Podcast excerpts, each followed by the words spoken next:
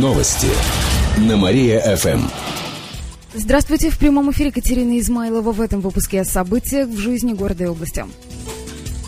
Управляющая компания заставляет платить за воду по нормативам. С такой жалобой в полицию накануне обратились кировские коммунальные системы. Они требуют проверить управляющую компанию Ленинского района, а также возбудить уголовное дело против ее гендиректора. Он решил отключить в жилом доме общедомовой счетчик холодной воды.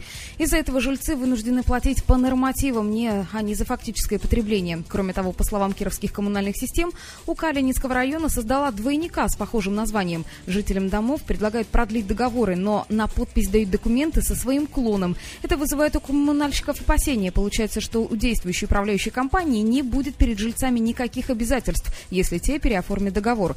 Между тем, УК Ленинского района накопила долг более 60 миллионов рублей.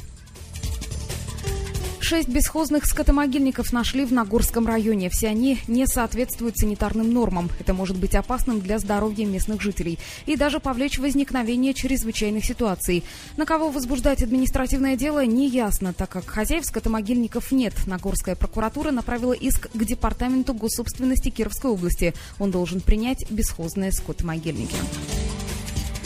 Родина разгромила команду шведских хоккеистов. Накануне вечером Кировский клуб провел матч с командой Чеппинг из Швеции. Для Родины он закончился победой со счетом 19-3.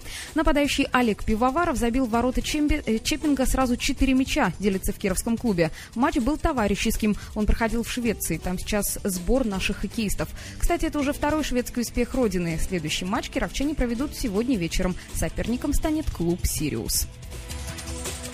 К этому часу у меня все. В студии была Катерина Измайлова. Далее Мария ФМ. Утреннее шоу «Жизнь удалась». Новости на Мария-ФМ. О главном легко.